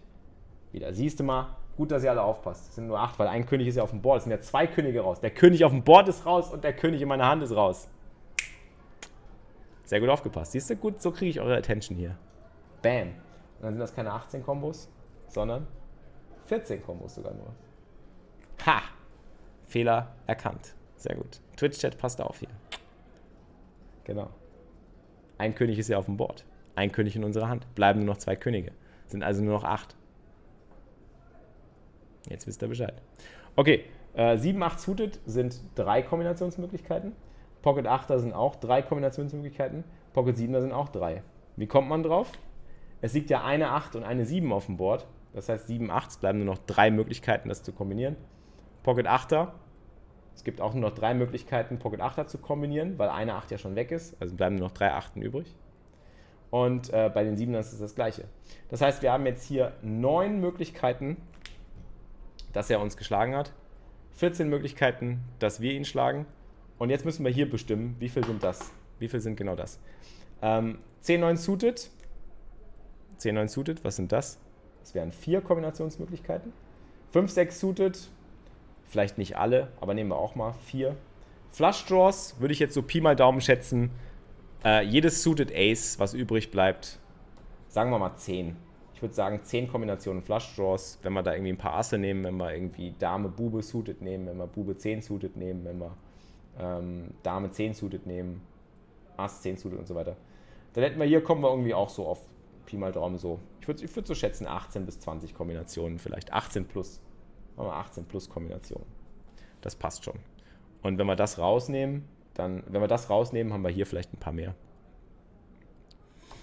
Savi hat gerade nochmal die Frage gestellt, warum ist, Value, warum ist in Value kein Ass-König drin? Er kann doch auch Ass-König haben, oder bin ich da falsch? Wir haben ja schon gesagt, Ass-König re-raised vor dem Flop nur, weil wir müssen uns erinnern, er hat am Button nur gecallt. Und das ist ja das Detektivspiel, was wir betreiben. Wir analysieren das Ganze rückwärts. Wir gucken, okay, wie kommt er überhaupt zum River?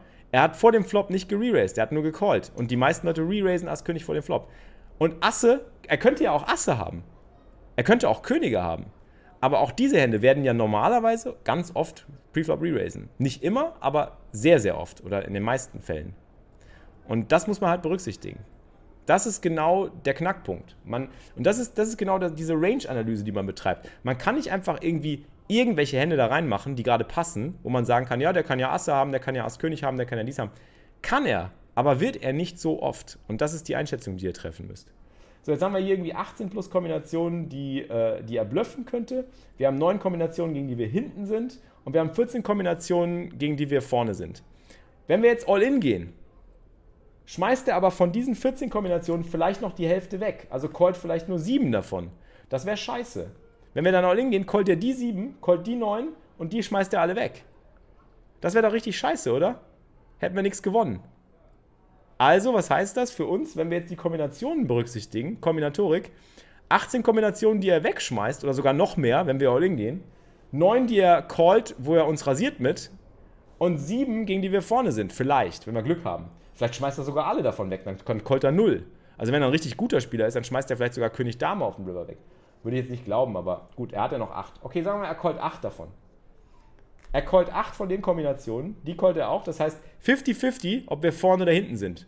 Heißt also, langfristig machen wir mit einem All-In eigentlich keinen Profit, weil wir zur Hälfte der Zeit vorne und zur Hälfte der Zeit hinten sind und den Rest der Zeit schmeißt er weg, wenn er uns nicht bietet oder wenn er gar nichts mehr hat, wenn er nicht, sich, nicht, sich nicht verbessert hat. Und dann machen wir nicht wirklich Profit.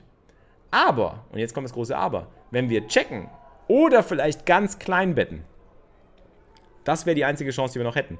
Wenn wir ganz klein betten, dann callt er vielleicht noch mehr von denen. Dann callt er vielleicht nicht 8, sondern callt er halt wirklich 14. Ja? Und wenn er 14 callt, sind wir halt wieder besser als die 9. Dann hat er wieder mehr Hände, gegen die wir vorne sind, als gegen die wir hinten sind. Und umgekehrt, wenn wir klein betten, vielleicht sagt er sich auch noch, naja, ich gehe vielleicht auch mal all in als Bluff. Aber wenn wir checken, muss er eigentlich auch hier manchmal bluffen. Und dann ist halt die Frage, wie oft blufft er hier? Wenn er halt hier mehr als, und jetzt kann man halt mit den Pot-Odds rechnen, wenn er halt hier ein paar Mal blufft schon und wir müssen das All-In callen, jetzt erinnern wir uns an die Pot-Odds, weil jetzt wird es wichtig, jetzt für die Fortgeschrittenen von euch. Wenn wir checken auf dem River jetzt mit Ass-König und der Gegner geht All-In für Pot, ja, dann müssen wir Pot callen für Pot, also kriegen wir gemäß der Potterz-Folge 2 zu 1 auf den Call. Müssen also nur in 33% der Fälle die, richtig, die beste Hand haben, nach Potodds. Wer die, wer die Potodds-Geschichte nicht verstanden hat, bitte nochmal Grind University Potodds nachholen. Ausrufezeichen Potodds, glaube ich, oder Odds im Chat. Weiß ich nicht. Genau, müssen wir also nur 33% der Fälle vorne sein. Das heißt, hier brauchen wir eigentlich sogar nur, wenn wir hier 9 haben, gegen die wir hinten sind, brauchen wir eigentlich sogar nur 3. Wir brauchen wirklich nur. Ne, Entschuldigung, 3 ist falsch. Wir brauchen hier nur wirklich, sagen wir mal so, 5 dass er fünfmal blufft. Wenn er fünfmal blufft und neunmal für Value geht, machen wir schon einen Gewinn langfristig. Warum? Weil wir ja nur in 33% der Fälle die beste Hand haben müssen. Und äh, ja, fünf, neunmal hat er uns geschlagen, also quasi zweimal hat er uns geschlagen und einmal haben wir ihn geschlagen. Das reicht schon aus für uns, wenn wir da drüber liegen. Das heißt, er müsste im Endeffekt wirklich nur fünfmal bluffen und wir callen das All-In und er zeigt uns den Bluff, dass wir Profit machen. Dann machen wir schon mehr Profit, als wenn wir selber All-In gehen. So, das ist natürlich jetzt sehr, sehr theoretisches Beispiel, aber so, es zeigt euch halt einfach mal so die Denke, ähm, die man so durchgehen sollte auf den verschiedenen Straßen. Ja? Und man geht das Ganze halt wirklich immer rückwärts an. Also man fängt, man fängt nicht vorne an, sondern man fängt hinten an. Man guckt sich an, okay, was ist die Situation, wie bin ich da hingekommen und dann konstruiere ich nach und nach, konstruiere ich die einzelnen Handranges. Okay? und guckt dann, okay, das könnte er haben, das könnte er haben, das könnte er haben, das hat er so oft, das hat er so oft, das hat er so oft. Und das kann ich per Kombinatorik, also per Kombinationsmöglichkeiten, kann ich das alles durchrechnen. Ähm, das geht auch viel einfacher. Das klingt jetzt mega kompliziert. Das muss man jetzt nicht so machen für jede einzelne Hand. Ich mache das jetzt für euch einfach mal, damit ihr mal seht, wie es eigentlich funktioniert. Ja. Ähm, aber im Endeffekt äh, äh macht das so in der Form kein Pokerspieler mehr. Ich auch nicht. Aber es ist gut, dass ich es machen kann weil dadurch, dass ich es machen kann, weiß ich halt, wie es funktioniert und weiß halt, wie die Basis ist und kann euch das erklären. Ähm, aber das müsst ihr so in der Form nicht machen. Dafür gibt es dann eben so ein Equity-Tool zum Beispiel. Jetzt kann ich euch mal zeigen, was ich meine. Nehmen wir wieder das Beispiel von gerade. Ich zeige euch das Ganze mal, wie es etwas vereinfacht äh, an einem, an einem Equity, an einer Equity-Berechnung durchgeführt wird. Also wenn wir jetzt so ein Equity-Berechnungstool haben, damit können wir es relativ leicht oder entspannter machen. Ja? Damit müssen wir das nicht so machen, wie wir das jetzt hier gemacht haben. Das ist so der Hard Way. Das ist so hier äh, Teacher-Style. Ey Leute, zeigt mir mal den Rechenweg. Wie kommt ihr denn dahin? Wer das kann, der hat es komplett gecheckt und der weiß halt, wie es funktioniert. Und das ist eigentlich auch wichtig, wenn man weiterkommen will, äh, das einfach so komplett zu checken. Aber man muss das nicht. Es gibt halt vereinfachte Möglichkeiten. Das ist halt so wie Taschenrechner versus mit der Hand rechnen. So, und jetzt der Taschenrechner ist unser Equity-Programm, unser, unser Equilab, was wir nutzen können. Können wir zum Beispiel das Board hier eingeben, können wir König in Herz, 7 in Kreuz, 8 in Kreuz eingeben. Dann nehmen wir 2 in Karo und 3 in Kreuz. So, das ist das Board, jetzt haben wir es komplett eingegeben. Dann nehmen wir unsere Hand, Ass, König in Karo, gebe ich hier ein. Und jetzt gehe ich genau hin und mache das. Mache das, was ich gerade selber hier per, per, äh, per Analyse gemacht habe. Ähm, kann ich hier einfach machen. Gegen welche Hände bin ich vorne, wenn ich All-In gehe? Wenn ich selber All-In gehe, womit callt er mich? Ich sage, König Dame suited vielleicht. Vielleicht auch mit König Bube suited. Womit callt er mich noch? Mit Pocket 8ern, mit Pocket 7ern, mit 7, 8 suited. Wenn ich Glück habe, sind das halt die Hände, mit denen er mich callt. Da kann ich jetzt ausrechnen, wie viel Gewinnwahrscheinlichkeit habe ich gegen diese Handrange. Stehe ich nicht gut da. Bin ich mit Ass König sehr weit hinten. Nehmen wir die anderen König-Dame und König-Bube-Kombinationen noch mit rein. Wenn wir hoffen, dass er uns vielleicht mit allen, wenn wir hoffen können, dass er uns vielleicht mit allen Königen callt, die er hat, dann sind wir ganz leicht vorne, wenn wir All-In gehen. Seht ihr das? Dann haben wir 56%. Dann haben wir einen leichten Vorteil, haben wir eine leichte Edge. So. Jetzt umgekehrt, wenn ich jetzt aber checke, dann geht er All-In mit den 7ern, mit den 8ern, mit 7, 8 suited. Aber er geht vielleicht auch All-In mit welchen Händen? 10, 9 suited, 5, 6 suited. Nicht alle, lassen wir die mal raus. Ähm, Ass, Dame in Kreuz, Ass, Bube in Kreuz, ähm, Dame, Bube in Kreuz, 10, 9 in Kreuz haben wir schon in den 10, 9 suited mit drin. Nehmen wir noch Dame 10 in Kreuz. Das haben wir 1, 2, 3, 4, ja, so ein paar, paar Bluff-Kombinationen nehmen wir einfach mit rein. 5, 6 in Kreuz hat er vielleicht auch. Ups, das passt nicht. Da brauchen wir noch ein paar mehr Kombinationen. 5, 6 suited, 10, 9 suited, 7, 8, 7, 8 suited. Wieso sieht das so schlecht aus? Das gefällt mir nicht. Das müsste eigentlich viel besser aussehen. habe ich irgendwas falsch gemacht? Ich glaube, ich habe was falsch gemacht. Definitiv was falsch gemacht. Achso, ich habe nur eine Kombination 5, 6 suited drin. Gut. Wir nehmen noch ein paar mehr Bluffs rein. Ähm, wir kommen halt, also die Entscheidung ist sehr knapp, wie man sieht. Ähm, der Flash kam an. Ah, der Flash. Oh! Ach, ich dachte schon gerade, irgendwas stimmt doch hier nicht. Ich habe den River falsch eingegeben. Richtig, Dankeschön. Ähm, genau. Der Flash kam an. Dankeschön für den Hinweis.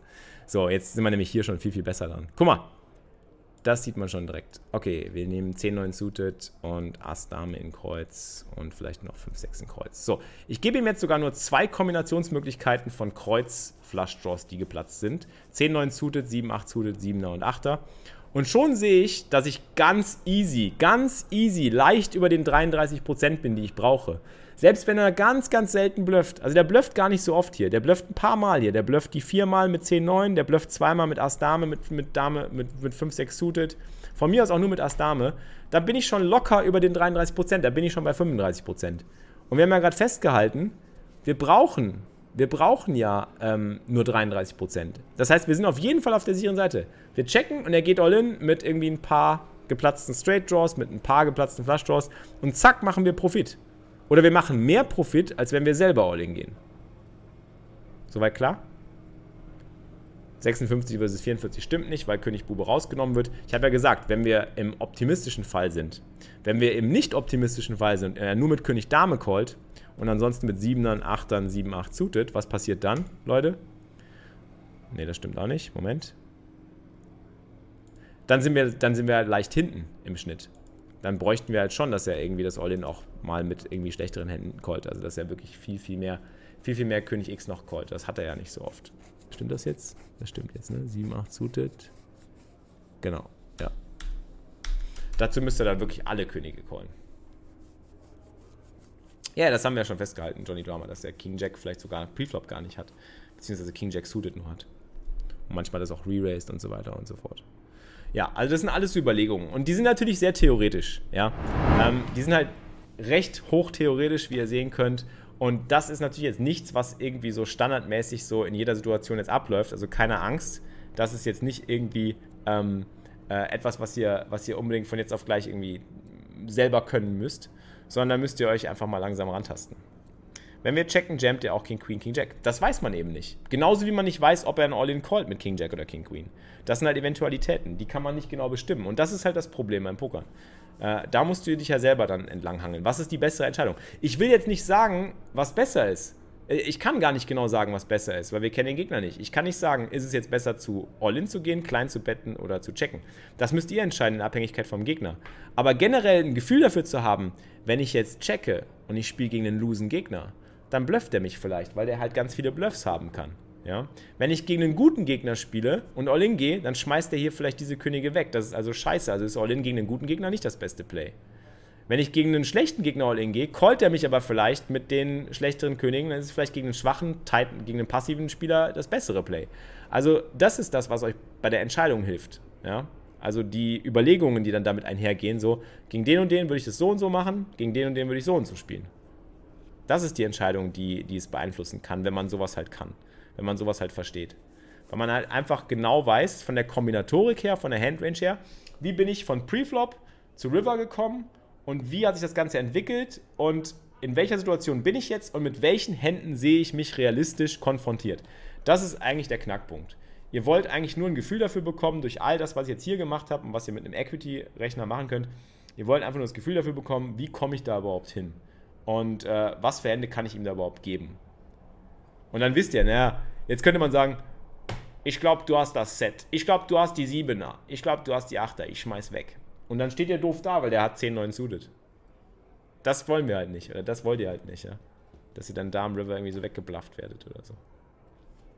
Wie lange braucht man, dass man solche Berechnungen live am Tisch innerhalb von Sekunden überschlagen kann? Ähm, das kommt, das ist Erfahrung. Ich meine, ich spiele jetzt 13 Jahre lang Poker. Ich habe damit recht früh angefangen, also schon in den ersten Jahren immer, ähm, und habe das einfach durchexerziert. Was hilft, ist, wenn man einfach sich mal hinsetzt und das wirklich so Stück für Stück selber für eine Beispielhand macht. Nehmt euch einmal ruhig so ein Beispiel so mit Ass-König oder irgendwas, was ihr selber gespielt habt, irgendeine Hand und geht die so von Preflop zu River einfach durch und exerziert das Ganze mal so als Handarbeit als Rechenweg. Genau wie der Schule. So Rechenweg muss man ja auch muss man nachvollziehen können. Ja? Gut, gibt es noch Fragen abschließend jetzt? Fragen in den Chat? Fragen jetzt in den Chat, denn wir sind am Ende der Grind University Folge für heute. Das war mein Vortrag. Ich habe fertig. Ach, vielleicht noch ein Warnhinweis. Man muss, und das ist das Wichtige, oft Kombinationen in einer Range und jetzt kommt das Fachwort, discounten. Man muss also quasi bestimmte Hände abstreichen, weil bestimmte Hände gar nicht in verschiedenen Ranges sind. Zum Beispiel König Bube. Manche Leute haben gar nicht König Bube in ihrer Range, die schmeißen König Bube weg, Preflop. Manche Leute haben Ass Dame suited nicht in ihrer Range, weil sie damit re-raisen würden und so weiter. Ähm, heißt einfach, dass ihr immer im Kopf haben müsst, dass bestimmte Hände nicht in der Range sind. Discounten heißt zum Beispiel auch, was Savi meinte, Ass König ist gar nicht unbedingt in seiner Range, weil das würde Preflop re-raisen. Asse haben wir auch nicht drin, weil Asse würden Preflop re-raisen. Also brauchen wir keine Angst vor Assen oder Ass König zu haben. Oder nicht oft. Äh, ich würde einfach Range als Command machen, Blind Pirat. Mach Range. Range ist gut. Range ist einfach. Aber die Folge, Blind Pirat, du musst die erst noch highlighten. Ich muss diese Folge immer erst highlighten, dann kannst du sie machen, weil ich will sie nicht als, ähm, ich will sie komprimiert. Sonst hat man so das komplette mit Vorgeplänkel und mit Intro und so weiter. Deswegen bitte noch nicht verlinken oder, oder erstellen Highlight, aber das kann man erst am Ende machen. Wenn du kannst, Blind Pirat, du könntest mir sehr dabei helfen, wenn du nach jeder University-Folge einfach die University-Folge, da wo sie losgeht, also wirklich, wo ich sage so, herzlich willkommen zur University, ohne diese Begrüßung und ohne den ganzen irgendwie, hey, was geht und danke für die Subs und so weiter, bis zum eigentlichen Ende, wo ich Ende mache, da ein Highlight draus zu machen und das einfach zu betiteln als Grind University Kurs Nummer 5. Das wäre eine geile Hilfe, Blind Pirat. Dann hätten wir direkt was für einen Podcast hier fertig, weil dann freuen sich die Podcast-Leute. Okay, klopf, klopf, klopf, klopf, klopf. Welche Karten hatte der Gegner denn nun? Oder war das ein ausgedachtes Beispiel? Das war ein ausgedachtes Beispiel. Der Gegner hatte bestimmt 10, 9 suited. Und war voll der Otto, der uns einfach bluffen wollte. So, Leute, die Grind University Folgen gibt es auch immer als Podcast, wenn ihr euch die reinziehen wollt. Die letzten vier Episoden sind bereits hier in meinem Podcast auf Spotify, auf iTunes und auch auf Soundcloud. Alles kostenlos, alles gratis. Ich danke euch auf jeden Fall für den ganzen Support, Leute. Ähm, ich hoffe, es hat euch gefallen. Ich hoffe, ihr konntet was mitnehmen. Äh, auch ich mache immer lustigerweise sehr witzige Rechenfehler zwischendrin und ich mag das, dass ihr mich dann äh, darauf hinweist. Das zeigt immer einerseits, dass ihr aufpasst und andererseits zeigt das, äh, dass ich auch nicht immer alles weiß oder perfekt bin oder irgendwie alles immer sofort aus dem FF kann. Und ich glaube, das ist auch sehr, sehr wichtig zu sehen und zu wissen. Ne? Ähm, weil viele Sachen sieht man auch nicht direkt. Zum Beispiel, dass der König auf dem Board liegt und der König in der Hand ist und dass wir dadurch eben nur 8 anstatt 12 haben und so weiter. Auf Wiki gibt es für besseres Verständnis noch einen Artikel über Backwards Induction. Ja, Induktion funktioniert ja so. Du fängst ja rückwärts an. Mathematische Induktion ist ja genau das, wie es so funktioniert. Ja, ist wie so ein Detektivspiel. Also ich würde euch sagen, spielt einfach mal Detektiv mit euren Händen. Das ist mein Abschlusswort. Mein Abschlusswort an euch, bevor ich jetzt irgendwie jemand anderen raide, ist, wenn ihr was lernen wollt bei Pokerhänden, spielt Pokerdetektiv und ähm, geht das Ganze einfach mal im Rückwärtsprozess an. Das hilft sehr.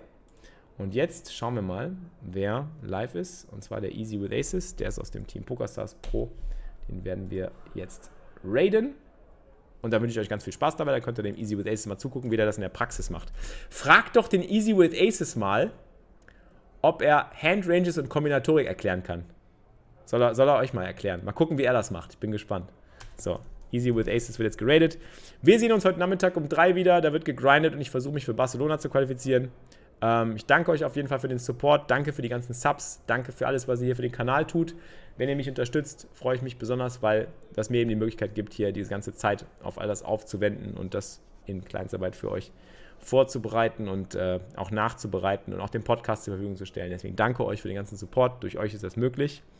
Also wisst, jeder Einzelne, der hier subbt und supportet, äh, das ist ähm, sehr, sehr geschätzt und das weiß ich vor allen Dingen sehr zu schätzen. Ich freue mich auf den Grind heute Nachmittag. 15 Uhr geht's los. Jetzt geht's in die Mittagspause. Macht's gut und äh, ja. Ciao, Leute. Bis zum nächsten Mal bei der Grind University. Ihr könnt jetzt hier raus aus dem Vorlesungssaal. Nächste Vorlesung beginnt jetzt hier. Analysis 1 oder so. Tschüssi. Zack. Abfahrt. Und das war's mal wieder, liebe Pokerfreunde, mit der heutigen Podcast-Folge. Ich hoffe, sie hat euch gefallen. Wie gesagt, ich würde mich wie immer über ein Abo kostenlos freuen. Ich würde mich wie immer freuen, wenn ihr einfach mal vorbeischaut auf Twitch TV slash Xflix. Wenn ich live gehe, immer 11.11 Uhr .11 zum Pokertraining, um 15 Uhr zum Grind. Wir sehen uns auf Twitch oder hören uns hier spätestens bei der neuen Folge der Grind University. Und ich wünsche euch eine schöne Woche, einen guten Start in den Grind. Macht's gut, euer Flix. Das war's für dieses Mal, liebe Pokerfreunde. Ihr habt immer noch nicht genug? Mehr Poker-Content mit Felix bekommt ihr täglich um 15 Uhr live auf grindingitup.tv. Bis zum nächsten Mal beim Grinding It Up Poker Podcast.